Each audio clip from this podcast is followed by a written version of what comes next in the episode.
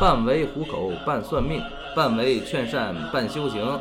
上座电台，那么พุทธายะ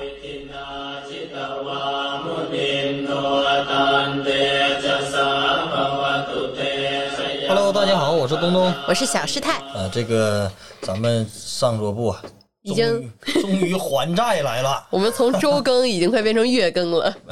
没有啊，就是说这也就是赶时候了，特别忙。其实我很想录的，但是呢，就是出出门了嘛，这这咱们大家理解见谅啊。我要再不录的话，我这号是快那什么了都，我又录不行了。对，然后呢，咱们今天就是应粉丝要求啊，讲什么呢？讲这个无头虎，说讲老虎方面，说这个动作师兄能不能给说一下这个泰国的老虎啊，还有说的那个魂魄俑啊这些东西。那首先说，如果说提到这个问题的来说的话，这个听众绝对是他懂。他了解过的，嗯，啊，绝对是懂这个东西了，要不然他怎么能知道这这些的？要他都不知道这样的名词，对，呃，让这个让我讲一下，其实也没有什么好讲的，我就大概的大概的介绍一下就行了啊，把我所知道的、所看见的跟那个大家说一下。那咱们先聊聊魂魄俑吧。聊魂魄俑啊，魂魄俑可是短的，先聊呗啊就是呃，先先聊魂魄俑，我觉得老虎是一个大章。嗯，所以才把短的先放前面聊嘛。聊完了开始进老虎。嗯，那咱们先把那个那个那什么，先把这个魂魄俑聊一下吧。嗯，魂魄俑就是之前提过的，说就是阴兵，对，魂魄俑就是阴兵。很帅的。那咱们这个大家说到这个魂魄俑，魂魄俑到底是什么？它是什么圣物呢？就是说它有什么功效？呃，它这个名词是什么意思？魂魄俑是不是到底跟魂魄有关？呃，首先说呢，这个魂魄俑是中文的音译啊，它的泰文泰泰语名叫什么呢？叫叫魂魄俑。那你其实就一样的。那啊是皮吗？它不是皮，但是此此皮非彼皮呀、嗯呃，听我这个给你细细道来啊。这个魂魄俑呢，是你就直接到泰国就不用说什么这个，你看有的这种东西，他会你中国人那个到到到泰国说这些东西啊，他听不懂，他到那边那你就直接跟他说魂魄俑，他就能听懂了。它其实就是一个音译的，它有点像什么？它的意思像就是保镖的意思，保镖。对，保镖，跟和这个阴兵是一样的嗯，啊。就是主打一个守护是吗？对，主打一个守护。那么说，这个在这种这个泰国这种文化里呢，它是这个魂魄俑呢，是就是功能就是说说说守护是对了啊，也对也就是它肯定是你接触过泰国佛牌的话，或者说接触过泰国文化的话，它对于这个魂魄俑啊来说，它肯定是一个这个什么一个嗯非常熟悉的。因为它是一个比较大众的这个一个生物啊，就是很受这个大大家的这种爱戴了。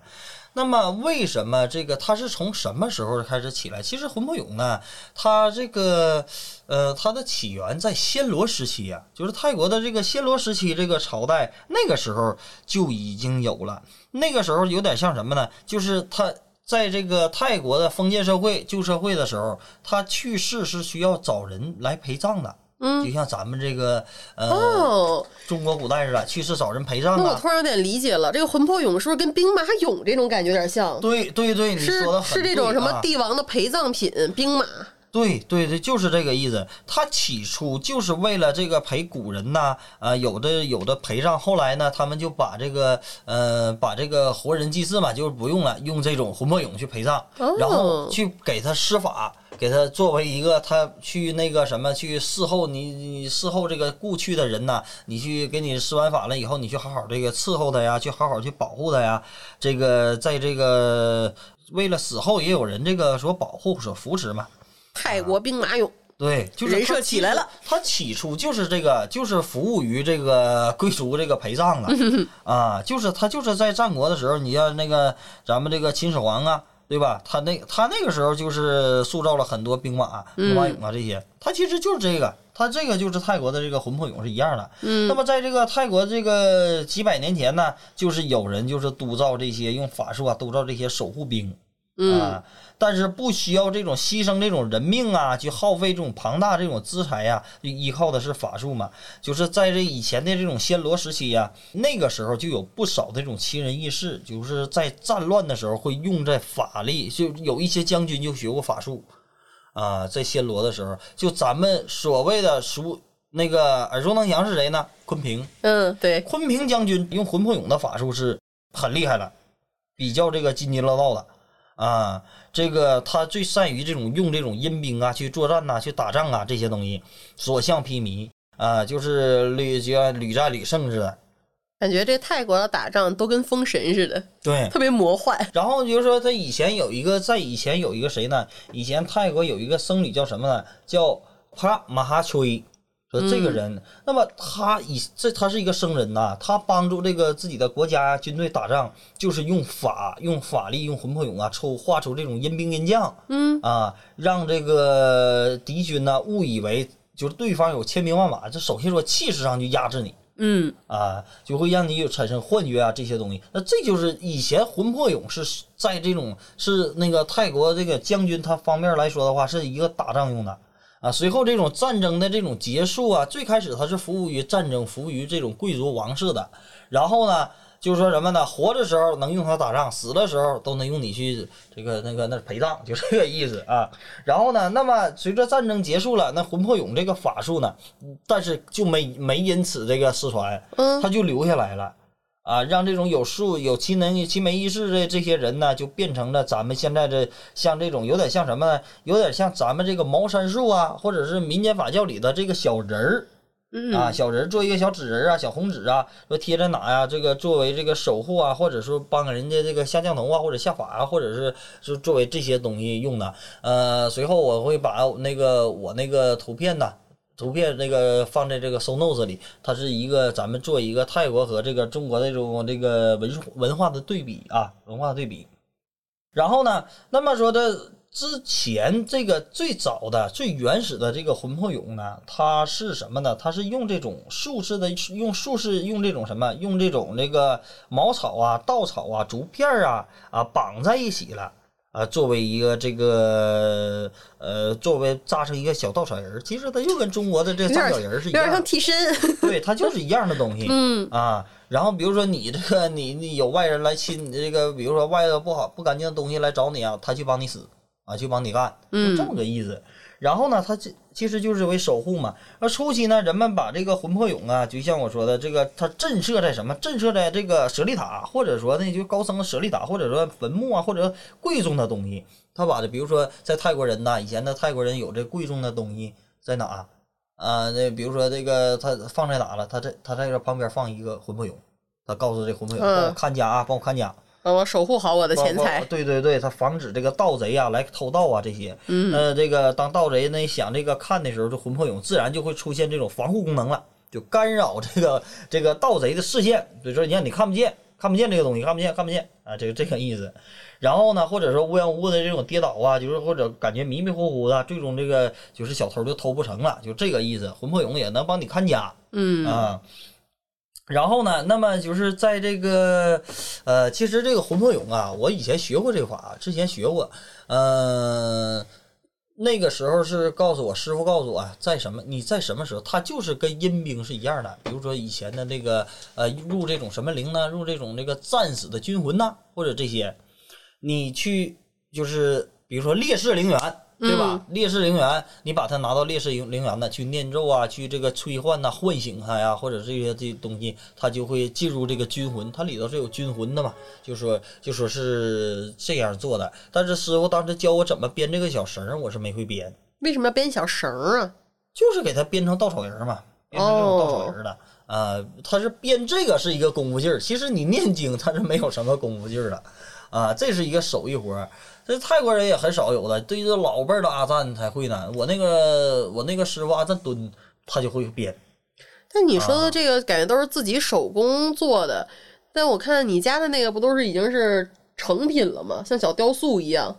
我家里那个魂魄俑也是那什么呀，它魂魄俑它不一定什么样的，那哦有的是那个。再一个，我家里那个下台放着那个魂魄俑，那也是都是编的你是吗？我一看见，我一直以为是铁艺产品呢，不是黑乎乎的。那个收 notes 里看着了，那俩就是编的。啊，嗯，编的这个像像小稻草人、小稻草人编的那些东西，像拿着这个小兵器呀、那像普通人的话，家里如果供这个魂魄俑，就是镇家宅，它就是一个保护家里的平安保护小孩儿，保护你的这个没有什么外界的这种不干净的东西来侵扰啊，它就是一个镇家的，挂门上，你都不用供它的。这不魂魄俑就是一个这么个东西。这不错，就省着老觉得家里有什么脏东西什么之类的，啊就供个魂魄俑，我把它之前看撵出去。到一个很浪漫的这个词啊，但是我没背下来。嗯这个很浪漫的一个词，当你就是描述这魂魄俑呢，这个嗯一个牌商写的还是谁写的，反正就是很很好啊。当你感觉到无助，感觉到害怕，在夜梦当中这个睡觉的时候，请不要担心，我就站在你身旁。保，护你啊，就是挺浪漫的这一个词。是的啊，然后呢，这这就是描述魂魄俑的嗯，啊，他就是有一也配上一个，这不就是保家仙儿吗？保家仙儿，保他可他比保家仙儿吧，他比保家仙呢，保家仙你出去之后得供啊，他都不用你供，就这个啊，就是他的级别，就怎么说，他的身份地位不需要那么高，他是你的仆人。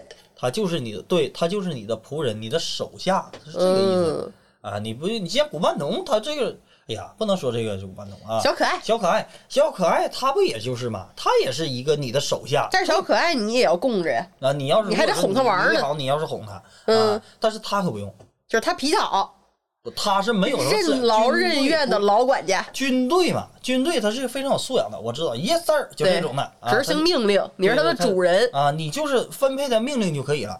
嗯，啊这省事儿哎。对，就是魂魄俑相对于来说的话是这样，所以说也受到这个人的人们的爱戴嘛。你想啊，嗯要招财有招财，你想让我干什么我就给你干，要保护有保护，对吧？嗯我还省事儿，还一天还不用那个事儿，还事儿还不厚，就这个意思。嗯，这真不错。嗯，那么这个在泰国啊，这以前谁做魂魄俑比较厉害呢？嗯，是阿赞来。阿赞来哎，光我知道阿赞来呀、阿赞逼呀，这些都是这个做魂魄俑比较厉害了。咱们就说一下这个阿赞来吧。啊，那么在这个就是几十年前，阿赞来是老一辈儿的阿赞了，已经去世了啊。嗯，然后呢，那个阿赞来呢，在这个就是泰国出来这一种这个非常法力高深的这个呃高人嘛，他的这个法术肯定是登峰造极的啊。然后称被称为高手中的高高手，尤其是什么呢？他就是他的魂魄俑是最出名的，就更为一绝啊。嗯，然后呢，就是这个到现在啊，没有第二人传承了，他这个法就没了。断了。啊，断了，断了啊！他是就是他是什么呢？就是享誉这个阿尤他亚，就是那个阿尤他亚是泰国的一个地名啊，阿尤他亚的这个魂魄俑的唯一传人阿德莱啊。然后呢，那么这个阿赞呢，在他这个在哪呢？在他自己的那个庙里去世。他生于什么？生于二四五四年啊，生于这个阿尤他亚。然后呢，呃，从小吧，就一般喜欢这个法术的，从小都往庙上钻，就是跟庙里啊去学这种学学啊，学这个巴利文呐、对吧？学这个帕萨孔啊，嗯啊，帕萨孔就是柬埔寨这个高高棉文呐、专门画符的文字啊，就是他对于这种方面就是特别有天分啊。然后呢，就小小孩儿呢，就是生人呢也特别喜欢他，就从小就教他一点小法术。对吧？就慢慢他就跟着学，到他二十多岁的时候呢，他就那个时候他就出家了，出家去学禅定了，就跟着很多人呢去学，就跟着有一个师傅就学到了魂魄俑法术嗯啊。然后呢，这个学到古代的这种魂魄俑的最古代的这个秘法。那么古代就是在以前最严格的魂魄俑做法是什么呢？这和刚才我已经说了，魂魄俑是用绳子啊、用竹子啊这么做的。对，扎小人儿。对，然后呢，他的找的这个方法就是你想做到一个个最最好好的魂魂魄俑，它是非常难的。为什么会非常难呢？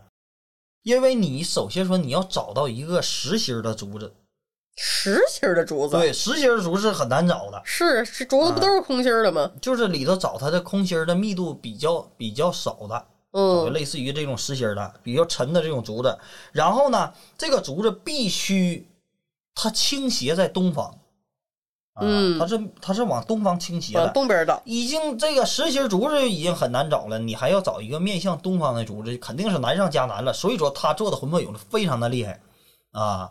然后呢，那么说他这个找到这种竹子以后呢，要选择阴日阴时啊，就供上这个贡品呐、去膜拜啊，然后念咒啊，去唤醒他这个咒语，然后把他这个竹子砍下晒成干儿，然后竹子要分成要锯成六寸长，然后呢就把它削成一个都像一个小火小火棍儿一样的这个小树小树枝，然后呢再分成一个像小火棍儿似的，就给它变成核心，再在这核心上就绑这个绳儿。啊，然后依照这个法本上这个编制的这个方法，编成一个将军样啊，或者说一个打泰拳的这种形象啊，拳师这种模样啊啊，然后里边飞塞上塞里一个小经文，这就是魂魄俑。这可都是手工活儿啊。对，就都大部分是魂魄俑，就是手工活儿。嗯啊，然后呢，那么说魂魄俑的相对于来说的话，就可以唤醒它的这个灵性嘛。再要绑上彩绳，魂魄俑上面是要摆上绳子的，嗯绑着这个绳子，这个绳子，我告诉大家用什么找啊？就是用去世的人的这个捆尸绳。哦，尤其是找到最好的，就是说什么这个人是战死的，或者说呢这个凶的啊，比较凶的，非正常这个去世的。那么这种的这个人的这个那捆尸绳，因为什么叫捆尸绳？捆尸绳，也就是代表说捆住他的灵体，就是嗯捆住他，不让他这个为非作歹，是这个意思。把这个绳子拿下来，捆住魂魄俑，控制他。啊，这个就是说白了，这个呃，这是一个最好的。然后呢，把它捆它编好了之后，找着一个佛日加持，加持到一段时间就大功告成了，就这个意思。其实这个阿特莱呢，他做魂魄俑是什么呢？他是什么有名？他会治病。他第一，他做馄饨有厉害；第二，他会治病。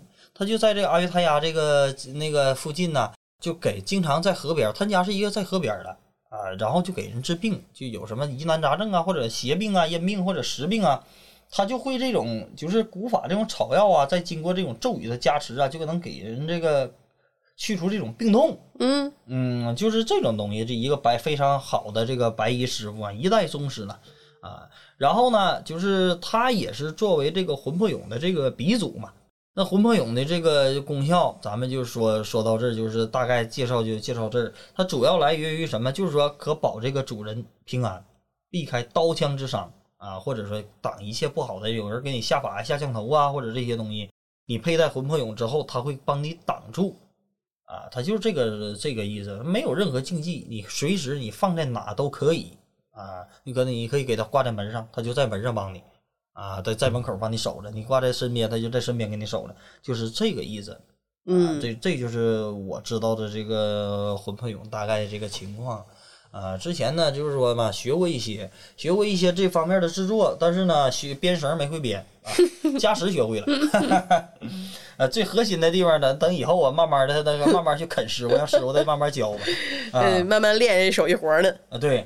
然后呢，那么咱们教一下这个魂魄俑的咒语吧。啊，魂魄俑的咒语啊，这个是要有魂魄俑之后啊再念有魂魄俑这个这？个对，有魂魄俑的话，你要念这；没有的话，你没用的。啊就是念，嗯，就没有你就听一下。那没有就听一下啊。嗯然后，那么还是说三遍的佛手经啊，那么达萨巴嘎瓦多阿拉哈多萨玛萨普塔萨，这个是三遍。然后念这个魂魄俑咒语啊，嗡布玛哈普咕加普波魂魄俑对呀行突康突田那玛帕塔。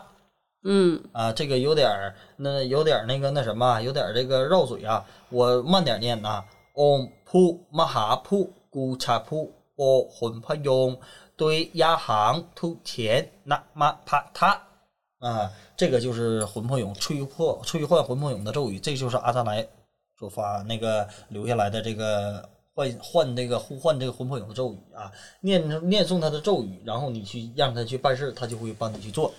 啊，这就是呃魂魄俑的大概嗯嗯，好啊。然后呢，接下来呢，这个咱们讲什么？还讲老虎吗？讲讲吧，现在才十九分钟。是吗？嗯，我为什么我现在就有点累了？我也是，我还记得有我们这个听众里面有一个很这个不要命作死的用户，嗯说这个一直以来有一个问题特别想问，嗯，为什么？他说想知道东东师兄的泰语这个到底有没有口音？啊，好像是这个有有口音，有口音的，也有啊，有口音。我除了念经的时候没有口音，剩下的我说泰语也有口音的。啊，但是呢，相对于来说差一些。有的我说泰语，泰国人听不懂。然后那还有一个问题，就比如说，你现在，不光是泰语，嗯就是大家其实各地，哪怕是这个中国这边，大家各种经文啊、咒音啊，它都会混合口音嘛，每个人说的不一样。他说：“那这个有口音来的这种口传的这个经文，它的咒力还就是会有影什么影响吗？嗯嗯，那那个你听我说啊，这个咒语呢，它来源于什么？来源于呃共同成就和不共成就。呃，那么说你的这个，我我先说这个什么叫共同成就，什么叫不共成就？我举一个例子啊，共同成就类似于什么呢？就是说这个，嗯、法脉的力量，不是法脉力量，就是说语音的这个语音语言的这个相同相同点，就可以说这么说啊。嗯呃，比如说，其实你传下来的这个咒语，它都不一样，都是有照这个呃，如果说当年佛陀传下来的咒语的话，在梵文就我就拿这个 swaha swaha，它是一个这样啊。然后呢，那么梵文管观世音菩萨是叫什么？阿罗哇基迪啊。然后他管这个嗯般若波罗啊叫巴拉嘎迪。他他翻过来了，他传到了这边，传到了东土，传到了这个国内来说的话，他都是比如说这个巴拉嘎迪，对吧？还有这个叫什么呢？呃，他就变成了般若波罗了。或者说这这个就是那个什么般若波罗蜜心经是吗？对那它这个般若，这个这个是哪一个音？就是巴拉巴拉嘎迪嗯，啊，巴拉嘎迪，还有那个叫什么？我我想一下啊，那个叫什么来着？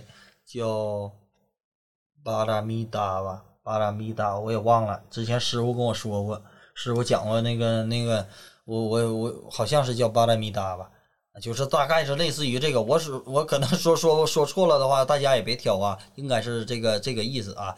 但是比如说这个波般若的，咱们这么念。要说这个翻到这个梵文的话，巴拉啊，就是说它是一个智慧的意思嘛，啊，就是智慧彼岸般若波罗是这个意思。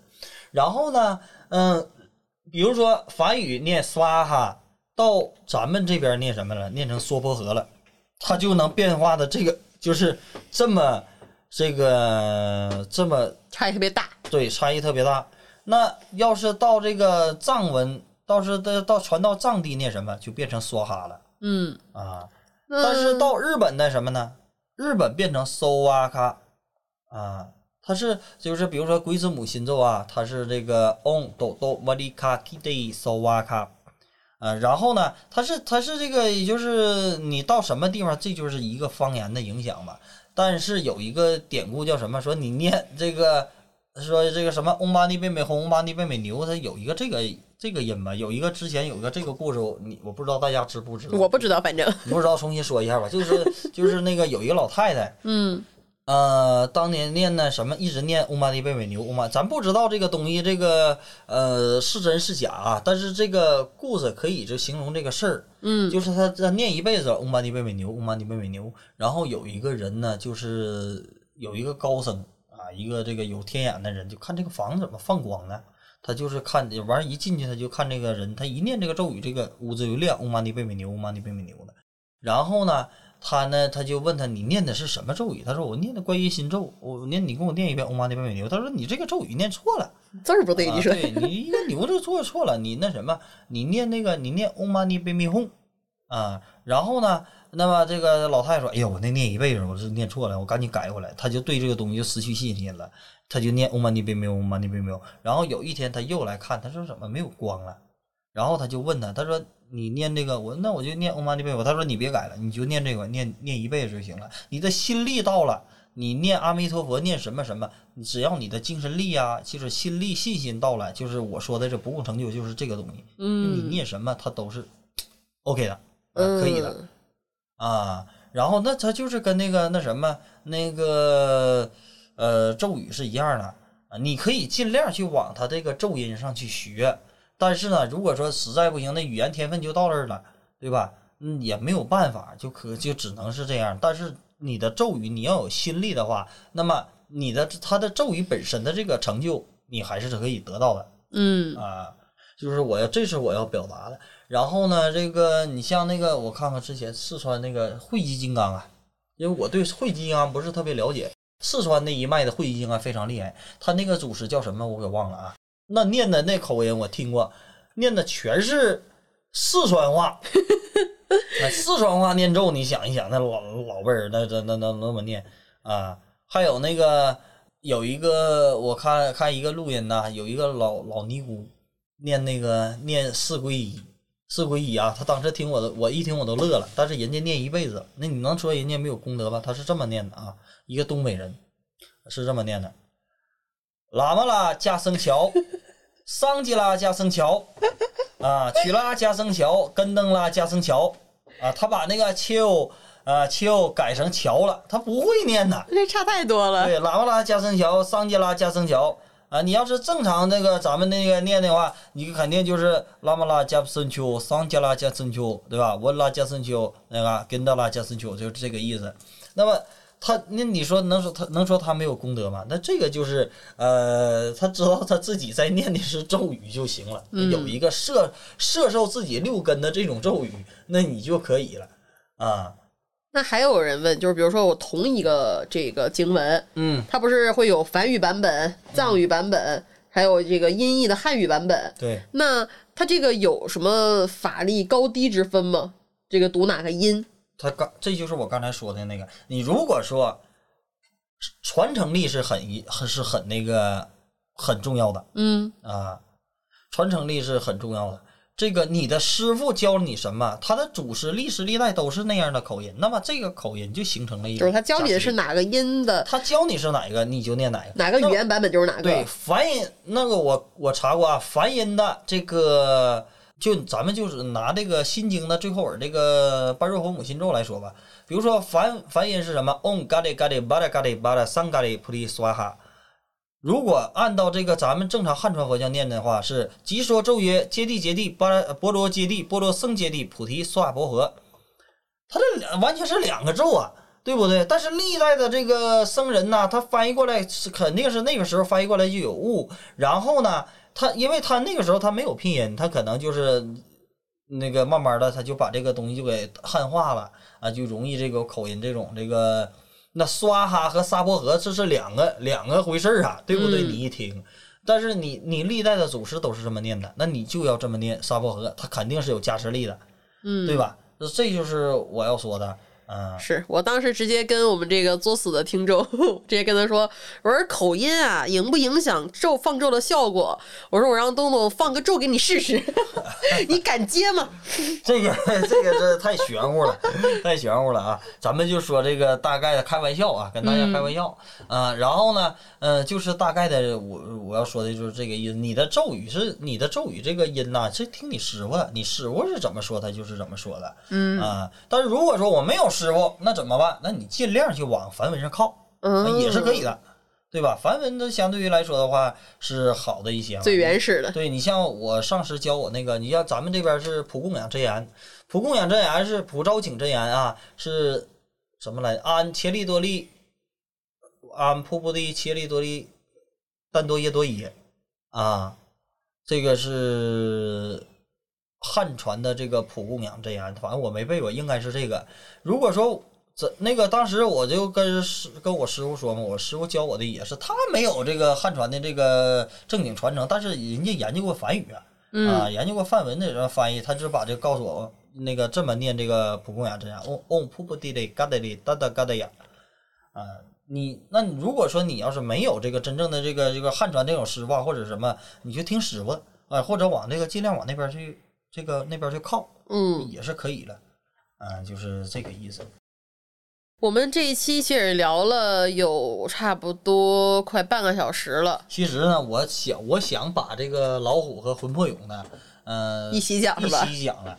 但是呢，这个半个小时，如果说我要再把老虎讲完，这老虎这时间和面可广了啊。老虎单拎一期再讲吧。对，真的，他能足够是讲一期的，这这我还没吃饭呢 我得玩儿就吃饭。所以说呢，这个咱们这一期又把这个魂魄勇先整明白，呃，连续催更儿，对吧？嗯咱们这个加更儿啊，对加更儿，那我就直接再接着问一个我刚才其实想问忘问了的问题。嗯嗯嗯，就这，嗯，因为大家对泰国呀这些东西，尤其是泰国法呀、泰国牌呀这些东西，都是对它有一些畏惧，有一些怕，因为大家都知道泰国的东西，什么反噬的这种新闻呀、故事啊，或者小说啊，里面情节都特别多，对，大家就很担心，连重敌这种大正牌都会有人问有没有反噬，我都不都不好意思怎么回他。连佛你佛祖你都敢质疑了，现在对现在带观世音菩萨，那就相当于带观音菩萨有没有反噬一样 对，啊。你拜佛有没有反噬？其实啊，这个泰国这个佛牌相对于来说，说实话，让中国给做臭了 啊，它就是一个很臭的这么一个东西。首先说这个泰国这个法术，或者说你你不光是你泰国有这个反噬啊，要是论论反噬这个东西，咱们就围绕这个反噬来说啊，问有没有反噬这这世界上有没有反噬这个事儿？答有反噬，在泰国确实有反噬，但是在中国也有反噬。你是在在哪个法术界里都有反噬这一说的，都是有的、啊。那么所谓的这个反噬，就尤其是说泰国，就是泰国就有点说说说做做臭了嘛。那个有的人不懂啊，或者什么样，他就拿这个也也泰国这个养小皮、养小可爱开涮，对吧？就是拿也不知道怎么写小说了，或者不知道是做文章，我拿你做文章吧，对吧？因为他对于这个，那你要这么说，茅山的这个五鬼，你跟你还那反噬可大了。我这身边我有一个朋友玩五鬼，玩反噬的，啊，玩那个玩那什么，玩梅山法，玩玩反噬的，对吧？玩的晚上睡不着觉，有那样的，那就天天必须得给自己喝那个喝喝喝这个迷糊的才才能睡觉。他不爱喝酒，但是他必须得给自己喝迷糊才能睡，要不睡不着。嗯啊，上医院查没什么病，就说让他给他开点精神类的药，这就是反噬啊啊。然后呢，还有的有有玩反噬的，玩那个玩茅山法或者玩那个别的这个那什么术玩的反噬，嗜睡，嗯天天就是困，而且说眼圈儿还缺黑嗯啊，完事脾气还不好。这种东西，或者是运气，忽然以前运气很挣钱，现在运气一点点都不好了。这些东西都是都是来源于所谓的这种反噬啊。它不管它中国的东西也有反噬的。那么归根结底，为什么你会反噬啊？首先来说啊，首先来说的话，所谓的这个反噬，咱们可以理解成报应，理解成因果啊。那么说这个因果，大家肯定好好理解，对吧？一个巴掌拍不响，或者说拍一个巴掌会响，或者说打你一个巴掌你会疼一样啊。首先说你要打，对不对？然后呢，嗯，你只要说是什么，就是说你别拿它去做坏事儿。呃，这这咱们说正牌啊，正牌是绝对没有反噬这一说的。正牌来说的话，顶多说它不灵，或者说它不帮你，或者说怎么情况。因为你说正牌容易反噬的情况下，那就相当于咱们供观世音菩萨会反噬是一样的。它就不合理。它是根本是一个不合理，它顶多说它不管你，但是它不会存在于害你的意思，嗯，对吧？那就它最差、最差、最差的情况，只是没用而已。对对对，是这么个意思。那是所谓的反噬，就是说什么人万事万物都有一阴一阳啊。那么法也分一阴一阳，也分纯阳法和纯阴法。我之前呢，不瞒大家说，我之前特别喜欢阴法啊，也学了不少阴法啊。这是这个对于阴法这种东西，那么在泰国，他有很多和尚也是学阴法的。我可以会，但是我不能用，因为说什么，你要给人解降头的时候，你要这个你要懂啊，对吧？你要懂它的原理，你才会给人解呀。对不对？所以说，有的有的这个和尚僧人呐，他是会学过的，学过这些黑法术啊，或者什么。然后呢，那么这个一般来说的话，阴性的法术相对于来说反噬的几率是最高的，因为阳性法术不会存在于反噬嘛。嗯，那么你为什么去做它会反噬呢？就是说你拿它去干坏事儿，或者说催吉财。在茅山术里，在这个中国的这个法术里啊，有一个就东西叫什么叫法术叫什么叫催吉财，就是这一阶段你马上你做完这个催吉财，你马上就会立竿见影的赚钱。但是如果说你做多了的情况下，这个催积财，你要半年最快最快半年做一次的，啊，就是说一般你有大事儿的情况下，我这不穷的实在没腿没不行了，你可以催的。呃，像我有我那个朋友啊，就是专门他就是一个星期给自己催个积财。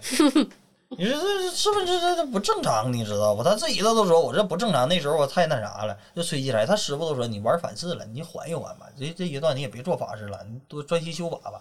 啊，他不是学这个泰国法术啊，他就是学那什么，学道教啊，啊，学民间法教的啊，学学民间法的。完事儿，在一个那个在茅山，他学茅山一脉的。啊，学的也是那个学的是正统茅山上清，呃，完了呢也是学这个眉山眉山法啊，然后呢这个他就是吹吉财，给自己吹吉财，定光吹，就就这样。那他反噬的这个表现是什么呢？就像我说的，这刚才说的嘛，睡不着觉哦哦，是他呀，啊，挣的他吹来的吉财，我前脚挣来这个钱，后脚我就能创车，把这就就能给赔人钱。嗯，啊，这边家里也有事儿，他这他他就是他钱他没留住的，是就是法法有用，来钱来没来来了，能不能留得住？能不能让你花在你想花的地方？不行。这就是一个反噬的这种，或者说身体不好啊，它就是一个这个反噬的这个呃情况的。那像这个，比如说我做这种法，它反噬的情况是反噬给做法的这个师傅，还是给我求法的这个人？求法的人，哦，就跟师傅没关系一是吗？比如说一共有十分，求法的人占七分，施法的人占三分，有一因果的，你也肯定你那这施法的人，施法的这师傅也得谨慎啊，对，也是也是得毕那什么的，毕竟你天天施这么多个人呢，这个反一个，那个反一个，全反你身上，劲儿也不小啊。对对，然后呢，你看那个那什么，呃，这个法呀，现在其实我现在很少碰阴法了，以前的碰了，嗯、然后他就是说，比玩的一些皮呀，玩一些什么，嗯，他的法属实会灵验一些，会比你正常灵验，但是其实正法你玩好了，它比阴法是灵的，啊，比阴法更厉害，比阴法更快，但是呢，正法可能需要一些功夫，需要你一身正气的。嗯，然后呢，那么那些呢，那个你去玩这些阴法，它会快一些，但是它会伤身，玩多了真会伤身的。所谓的伤身，你要你要达到这种平衡点，那你说玩阴法的师傅都去世了吗？对吧？刚才我说的阿德莱，人家还玩阴法，啊，对吧？或者说有不少的师傅也都玩阴法，但是也有长寿的，为什么？啊，但是大部分的还有的这个阴法，它会就是会短命啊，或者说是那个难受的，或者没有钱的，或者遭到反噬，为什么？它都是因为你施法不当，就是说我瞎给人做法，或者说我瞎去这个到处去这个随便给人做法，我瞅你不顺眼，我给你给你给你来一下，嗯，对吧？我瞅这个女孩喜欢，我给她下法，她就是这样，所以说你才会得到这个反噬的。嗯啊，就像我养这些古曼童，养古曼童的情况下，一般都不会反遭到反噬。为什么？那古曼童本身就小孩儿，他所做的这些法，因为我太了解古曼童这个加持的这个原理了，他压根儿就没有什么控灵的这种方法，就是给他唤醒了之后，给他让他听话，让他这个那什么，给他皈依呀，告诉他什么可以做，什么不可以做就可以了。啊，他没有什么太多这种控控制他的方法了。所以说古曼童你要控制控灵啊，或者控制他，这都扯淡啊！那是都是都是扯淡。你学过法吗？你没有学过，对不对？你是瞎去自己去脑补啊，自己去瞎瞎去整。呃，就是像我说的，你别去拿它去害人，别拿它去这个去做一些不好的事儿，别去这个那什么，呃，还是说你你可以养，你养这些东西，咱们可以去养这些东西，但是不要养太多。嗯，你可以有那么个三十个、五六个，可以了，就是给你日常给你去办事儿啊，或者什么什么东西的，对吧？对你养这些东西呀、请这些圣物啊、佛牌呀、或者小可爱呀，它都是为了提升自己的一些气运，对让自己的事业呀、爱情啊都更顺利，给自己增享增增加一些运势，增加一些魅力，增加一些这个怎么说呢？一些就是财运啊各方面的，它不算是做不好的事情。它才是合理需求，但但是你要拿它去害人，这种就是不合理需求。对，比如说我拿它就是害人，或者说什么，我喜欢这个这这家的爷们儿，他家他有家，嗯不行，我得那什么，你你帮我大玲，你帮我去帮让他俩天天打架，让他喜欢我。你这种的，你玩多你就会反噬的，对吧？他这是一定的，一定会的，因为你本身你你因果这一关就过不去了。嗯。他不报应你因果这一关，其实鬼灵这种东西，他不敢报应你的，为什么啊？因为你拿他，你不他他就是你的手下，他不是你去供养他，其实不叫供养，你是叫施布施的，他是给你打工的，他是打工仔的。如果说他不你他你不好的情况下，你还会养他吗？他也不傻的，你可能就会给他扔了扔掉，或者给他送庙上，或者是拿一些镇压或者什么什么什么，对吧？所以他会看你人眼色行事的是吗？对他也会，他不傻了，因为他生前也是人呐，或者什么，他也、嗯他也希望你好，我也希望你去好，希望你去怎么样怎么样去做。所以他可能偶尔只是提醒提醒你，你这段时间把我忘了，对，你过来找找我，我我只是提醒提醒你。对他不会去这个去害你啊，或者是怎么样。你真正的达到你反噬的，全是你自己的因果问题了啊。它是你你因果这个东西，它是没有什么，你你养不养什么，你都是有因果的。这万事万物都是有这种因果，因缘和合才产生这种相嘛，对吧？一个凳子，一个凳子，你要有凳子腿儿，你要有木板儿，你才会形成一个贴着这个凳子的标签儿。那这就是佛教这个理论嘛，对吧？你拆开了以后，它是什么？拆开了以后，它什么也不是，它是木头跟钉子。对，它是木头和钉子。你钉子再拆开是什么？它是铁，对吧？嗯其实它，那你要这么说的话，万事万物它就是没有一个实体，都是一个虚假合成的。虚假这种情况，咱们去这么去想，那么你同样你做这个事儿，相对来说就会有着一些差的这种不好的这种东西，去这个呃负面能量。你吃药还有三分毒呢，你吃药也会反噬。这么说的话，嗯，对不对？它是一样的。就看你怎么理解这个词了。对，那所谓的就是一个因果的事儿啊。然后，那么归根结底，但是说你要是问我说，那东东师兄，咱们是供一些正牌好，还是我佩戴一些正牌好，还是佩戴一些阴牌好？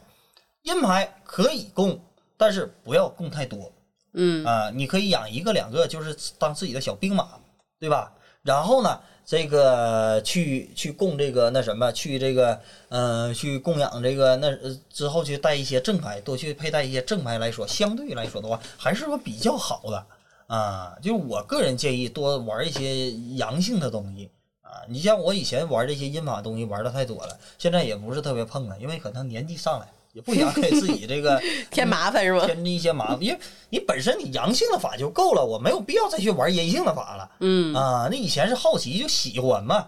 然后呢，你你比如说这个，嗯，咱们说的之前有有机会我跟大家说一下那个大圣教，对吧？对大圣教是分上坛和下坛的，我就是只有上坛，我没有下坛。那嗯大圣教是分上坛法、下坛法的，就是分阳性法和阴性法的啊。一般情况下，师傅都是供上坛的，都是大圣教，就是七彩大圣啊，是纯阳性的东西，是特别阳的、特别阳刚的之气的法 啊。你你玩它的话，是属于这个呃，属于这个那什么嘛，阳阳气十足的这个东西嘛啊。所以说呢，这个也尽量咱们人嘛，是这个。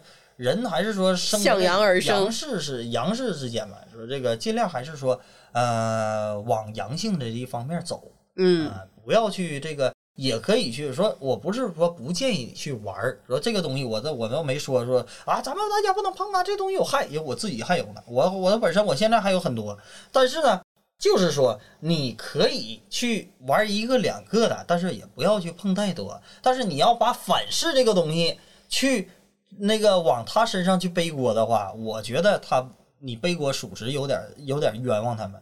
再一个，还有什么可有容易这种不好的？就是说，这个师傅本身他往里瞎下东西。假如说我不走，我我我我给一个猪骨头弄里了，在泰国有很多这种的啊，弄一个猪骨头，弄一个什么什么骨头，他给你弄出来一个，你去供去吧，啊。你说那个东西它能灵吗？它灵不灵先不说，你给它一供，它它不就招脏东西吗？所以说你请东西的时候一定要了解这个师傅，了解这个人靠不靠谱。嗯再去玩阴牌。阴牌有的是安全的，但是你如果说你要是抓不好的情况下，它因为它的为什么他说说反噬？因为它的难度高，你要了解这个东西，要去怎么样怎么样去做，对吧？下一期我讲这个讲老虎的时候呢，我会说一个什么？会说一个不周啊、咱们说我咱们说一个不周，我特别喜欢的这个阿赞运师傅，嗯，阿赞运阿赞兰呐，不周是什么呀？就是我管他叫干爹那个那个神哦，啊、我讲一下这个干爹，干爹真的非常酷。对，干爹非常酷，也是非常灵验的。嗯啊，我讲一下他，他就是阴阴法的东西啊。然后呢，这个但是供干爹是不会有反噬的，为什么？我到时候我会把这个，我说告诉你，因为每一个干爹底下，干爹所谓的这个，它的底下全都是这些皮，都是一些这个呃，它一共有五种皮，那每一个皮它都是说你拿出来，它这一块师傅啊，这一块骨头它是怎么怎么，它都是有根据性的，都是有来源的，这个来源是很清楚、很清净的，然后它往里下，放往里入这个料。然后他用这个干爹这个法力，阳性的老虎神的这个法力去镇压它，所以说变成这种阴性的这个阴阴法不周。那么所以他有阳法的这个，你供着阳法的神给你办事儿的是五鬼给你给你办事儿啊。当然，然后这就是属于一种阴阳综合的法，所以说我特别喜欢阿震运的不周。嗯嗯，啊，这个也明天在这个下一期我会讲，把这个老虎泰国的老虎神对老虎的崇拜，老虎的各种法法术，我给大家这个略说这个一二啊。对，然后这个这一期咱们就这样，嗯，嗯，咱们就是把这个魂魄俑讲一下。啊，这个还还债了啊，还钱了啊，呃，就别再催我了。然后这个这一期加歌加一个老虎一期啊，嗯，好，我们这一期就这样吧。嗯，那好，哎。咱们歇一下，说一下结束语吧。结束语是，哎呦，我都想想，好久没念过了，都有点生。半为虎口，半算命，半为劝善，半修行。上座电台，那么普塔呀，好，再见。我们下期再见，拜拜。